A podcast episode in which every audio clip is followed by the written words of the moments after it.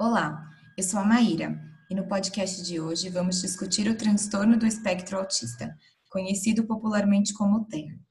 Muitas pesquisas têm colaborado para o entendimento e o trabalho com as crianças e famílias que lidam com os desafios que o transtorno traz. Então, vamos conhecer como a neurociência pode colaborar no aperfeiçoamento do trabalho dos profissionais envolvidos no processo, assim como a família, que é ponto central para o trabalho. Vamos ouvir duas especialistas, a Átila e a Henriqueta, ambas professoras com especialização em neurociência da educação pelo Instituto Singularidades. Bom dia, Átila. Bom dia, Henriqueta. Bom dia, Maíra. Bom dia, Henriqueta. Bom dia, Átila. Bom dia, Maíra. Vamos também contar com a participação especial de uma convidada que trouxe o relato de sua vivência como mãe de uma criança diagnosticada com TEA, a Isabela. Obrigada, Isabela, pelo seu relato e obrigada às especialistas por estarem aqui com a gente hoje. Átila, você pode começar explicando o que é o TEA para quem não conhece? Bom, Maíra, uh, o transtorno do espectro autista é um transtorno que reúne desordens do desenvolvimento neurológico intrauterino.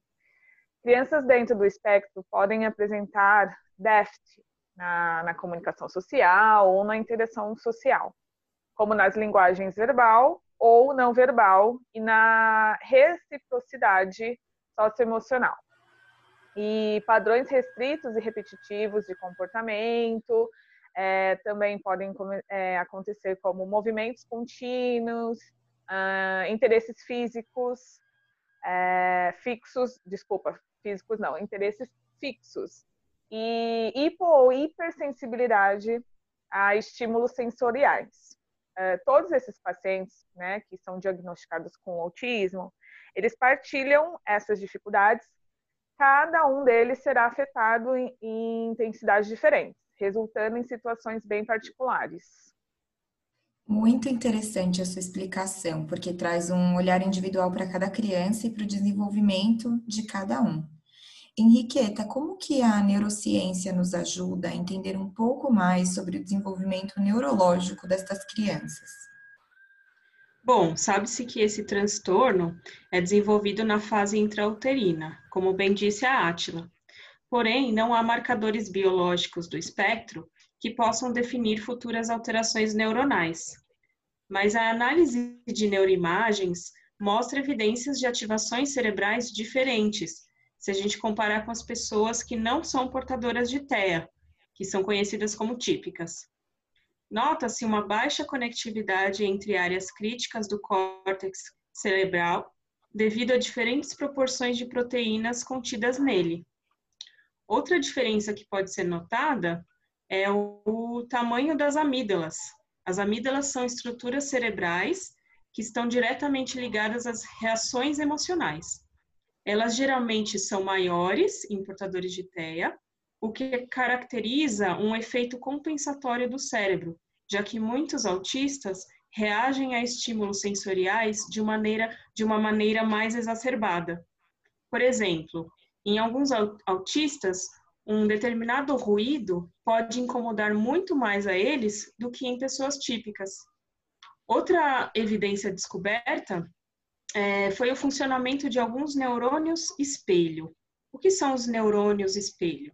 Eles são responsáveis pela atividade do córtex relacionada a uma ação sendo realizada por outra pessoa. Então, por exemplo, se a gente vê alguém comendo uma maçã, a mesma área motora responsável a essa ação de comer a maçã em nosso cérebro é ativada. Isso tem a ver com a cognição social, que envolve a habilidade de interpretar as ações das pessoas e assim a gente consegue identificar em nosso repertório aquele ato motor que estamos vendo outra pessoa fazer. Já que a ativação de alguns neurônios espelho pode ser menor em portadores de TEA, muitos autistas têm mais dificuldade em entender o que alguns comportamentos querem dizer.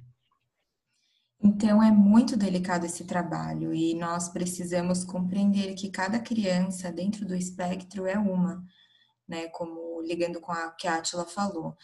E mesmo assim, tem os diferentes níveis, né? Leve, moderado ou severo, que vem acompanhado de sintomas variados, além do contexto e vivências de cada um, que é o que molda esse desenvolvimento neurológico. É, assim, o diagnóstico da criança com TEA ele deve ser baseado em evidências científicas. É, Isabela, você pode nos contar como foi feito o diagnóstico do João? É, tudo começou quando a gente começou a perceber que o João tinha muita, muitos atrasos, né? principalmente atraso de desenvolvimento.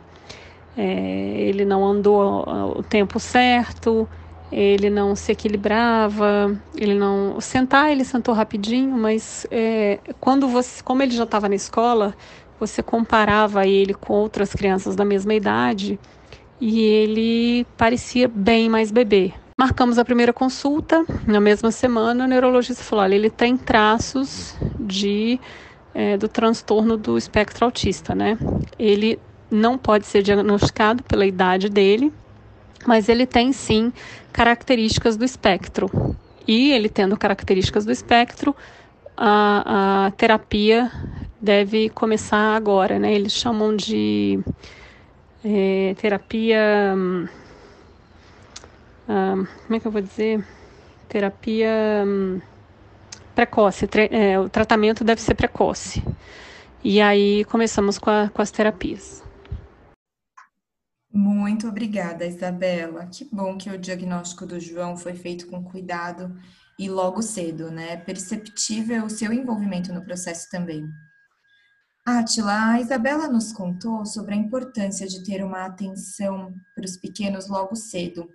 E às vezes os pais eles não conseguem identificar as características é, do olhar, do equilíbrio, do andar, por não conhecerem o desenvolvimento infantil como o especialista conhece. Então, na escola, é, quais as medidas que o professor é, deve tomar quando ele notar um comportamento que foge do esperado? Bom, Maíra, é, dentro da escola, né, os profissionais ali envolvidos com essa criança, é, eles não podem diagnosticar essa criança, né, com, com um espectro. Mas o que eles, que eles podem fazer ali é ter essa percepção, né, de tem evidências, né, é, enfim, como a Isabela falou mesmo, é, comparar, né, você compara, né, uma criança com a outra e aí você vai lá, essa, essa profissional, né, essa, essa professora, ela vai lá e sinaliza para essa família que alguma coisa ali não, né, não, não está igual às outras crianças. É isso que a escola pode fazer. Tá, então, é, pelo que a Atila contou e pelo que a Isabela relatou também, a escola tem um papel muito importante no desenvolvimento das crianças com TEA, né? E esse trabalho ele vai ser efetivo principalmente se ele estiver baseado nessas evidências, né? Além de um trabalho em conjunto. É, Henriqueta, o que, que o professor é, ele pode fazer na sala de aula, né? O que, como que ele precisa estar preparado para atender as crianças com diferentes demandas, né? O que, que ele, como que ele pode se preparar para isso? Bom, ele tem que considerar que cada pessoa tem sua individualidade. Então, assim, a gente pode citar exemplos de atividades que podem ser feitas em sala de aula ou em sessões de terapia, tanto no âmbito comportamental quanto no cognitivo. É, como portadores de TEA geralmente se fixam em assuntos específicos, o professor pode se utilizar dessa característica para criar atividades relacionadas a seu interesse, por exemplo, uma criança pode gostar muito de cavalos, então o professor pode usar este animal como ilustração para atividades. É, e ainda na escola, pode-se proporcionar experiências com diversos tipos de percepção sensorial, como as que trabalham o olfato, o tato, gustação, já que a escola é um ambiente controlado e seguro. Então, a criança pode se sentir mais à vontade de experimentar é, diferentes sensações estando nessa, na escola. É, outro trabalho muito importante é o monitoramento do progresso dos alunos pelo professor e mediador na escola. e é um trabalho essencial para acompanhar o desenvolvimento comportamental e cognitivo. Em terapias, é possível trabalhar a musicalização, por exemplo, ao manipular instrumentos musicais. Isso ajudaria a estimular sentidos visuais, auditivos e motores. Falando em terapia, é, o ABA ele foi desenvolvido baseado em muitos destes conceitos que falamos aqui e tem demonstrado resultados significativos na prática de profissionais com crianças que apresentam TEA. Átila, você pode contar um pouquinho para a gente sobre o ABA? Bom, a terapia ABA, né, ela é uma ciência que possui um conjunto de interações com o maior número de práticas é, que são baseadas em evidências para o transtorno do espectro autista, né, mais popularmente o TEA. A aba se caracteriza pelo ensino de, de, uma forma estruturada e repetitiva para o aprendizado variado, né? O, o repertório né, de comportamentos. A intervenção necessita de atenção individualizada, como né, foi, foi, foi falada, e no ambiente da criança. Esse ambiente pode ser domiciliar, pode ser escolar ou em qualquer outro local que seja né, é, bom para essa criança. E de forma intensa, em número de horas, tá? entre 30 e 40 horas semanais, é, cobrindo diferentes repertórios e habilidades, é, incluindo treino desse, né, dessa família, desses familiares que envolvem esse, essa, essa criança, os cuidadores, enfim, todo, né, todo ali um, as pessoas que estão envolvidas com essa criança. E é uma terapia baseada em evidências, né? Deve guiar vários profissionais a indicar a melhor tecnologia disponível, de acordo também com a experiência clínica e aspectos do contexto do paciente. É assim que se envolve essa terapia. Essa terapia. Muito legal. O João hoje, associado a essa terapia comportamental, ele faz todo dia em casa essa essa o ABA, né? Então, todo dia de manhã vem uma terapeuta para cá, eles brincam, jogam, pintam, é, ela está ensinando para ele, trabalhando agora com ele em cima, embaixo, sim, não, apontar, enfim, ele está aprendendo várias coisas com ela. À tarde ele vai para a escola, ele tem uma acompanhante terapêutica, também dentro da filosofia, dentro da, da terapia ABA, que acompanha ele nas atividades da escola.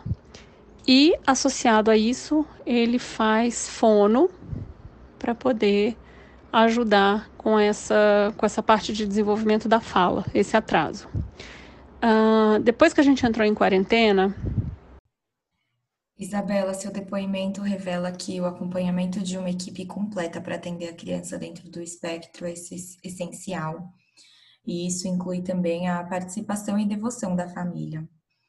Para incluir essas crianças em acompanhamento no contexto escolar, nós recomendamos o livro é Meu Amigo Fazi, da Andrea Werner, da editora CRB.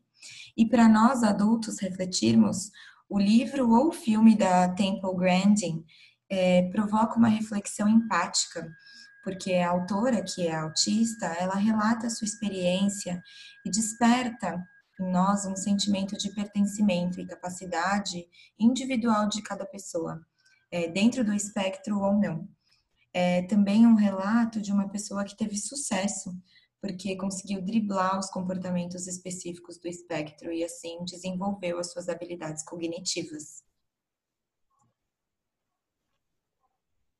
É legal citar a história da Temple Grandin, porque ela nos faz lembrar que o nosso cérebro é plástico, o que significa que as suas estruturas e seu funcionamento podem ser modificados a partir de estímulos que recebemos, e isso pode ocorrer ao longo de toda a nossa vida.